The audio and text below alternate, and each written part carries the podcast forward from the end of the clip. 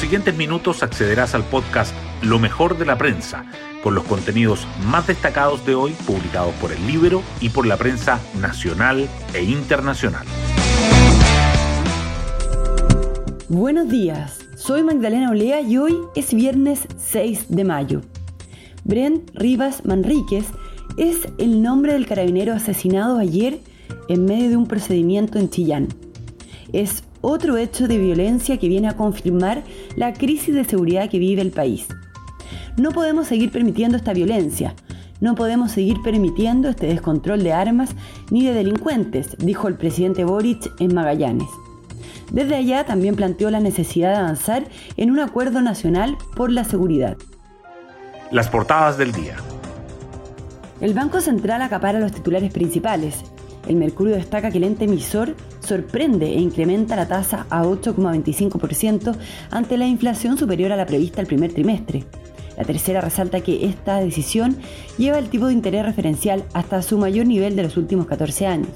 El diario financiero subraya que el Banco Central sube la tasa más de lo esperado ante los nuevos riesgos inflacionarios. El proceso constituyente es el tema más sobresaliente. El diario financiero abre con las preguntas que genera el borrador de constitución a dos meses de la versión final y también señala que la CPC acusa faltas al convenio 169 en consulta indígena y pide a la OIT un tirón de orejas a la convención. La tercera se pregunta dónde están los firmantes del acuerdo del 15 de noviembre de 2019. ¿Apruebo, rechazo o plan B? Y el Mercurio remarca las entrevistas a Jorge Correa Sutil, quien dice que la esperanza de tener una constitución que nos una se desvanece, y a Oscar Landerreche. Creo que hay un riesgo enorme de que fracase el proceso. Me asusta, afirma. El Mercurio destaca además que se aprueba la libertad de enseñanza en la comisión, pero la redacción sigue generando dudas que el Pleno rechaza la propuesta de crear un Consejo Nacional de Comunicaciones, que el derecho de reparación de tierras a los pueblos indígenas causa incertidumbre en los gremios, que el borrador de la nueva Carta Magna ya suma 12 órganos autónomos y podría incluir 16 consejos y que las designaciones y subordinación a civiles encienden las alertas sobre el rol de las policías y de las Fuerzas Armadas.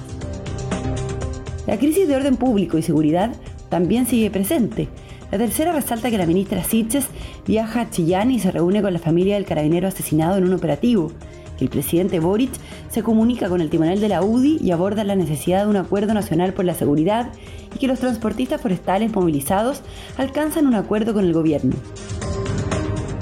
Además, el Mercurio y la tercera subrayan que Colo Colo empata 1-1 con Alianza Lima y deja en suspenso su clasificación a los octavos de final de la Copa Libertadores. Hoy destacamos de la prensa. El Banco Central sorprende al subir la tasa a 8,25%, su mayor nivel desde 2008, por la inflación sobre lo previsto. El Consejo del ente emisor, que volvió a sesionar con cinco miembros tras la incorporación de Stephanie Griffith Jones, decidió por unanimidad el alza de 125 puntos básicos ante los nuevos riesgos inflacionarios. La medida superó las expectativas del mercado, que ahora no descarta que la TPM llegue a 10% en las próximas reuniones. La ministra del Interior, Isquia Sitges, viajó hasta Chillán para reunirse con la familia de Brent Rivas Manríquez, el carabinero asesinado durante un operativo policial. El general director de carabineros, Ricardo Yáñez, también se desplazó a esa ciudad mientras el presidente Gabriel Boric habló con el timonel de la UDI, Javier Macaya, sobre la necesidad de avanzar en un acuerdo nacional por la seguridad. Los gremios ven incertidumbre jurídica por la restitución de las tierras a los pueblos indígenas.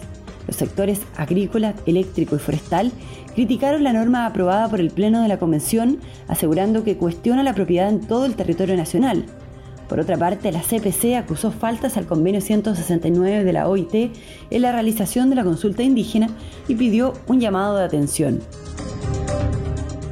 El Pleno de la Convención rechaza el Consejo Nacional de Comunicaciones. Los convencionales debatieron el último informe de la Comisión de Sistemas de Conocimientos. Algunos calificaron la creación del nuevo organismo como peligroso para la libertad de expresión entre lo aprobado destaca que los medios públicos gozarán de independencia respecto del gobierno y contarán con financiamiento estatal. Y nos vamos con el postre del día. La NFP dice tener evidencia contundente para bajar a Ecuador de Qatar y subir a Chile. El estudio de abogados de Eduardo Carleso envió un reclamo formal a la FIFA, pues aseguran que se cometieron irregularidades en la inscripción del jugador Byron Castillo. Bueno, yo me despido, espero que tengan un muy buen fin de semana y nos volvemos a encontrar el lunes en un nuevo podcast, Lo mejor de la prensa.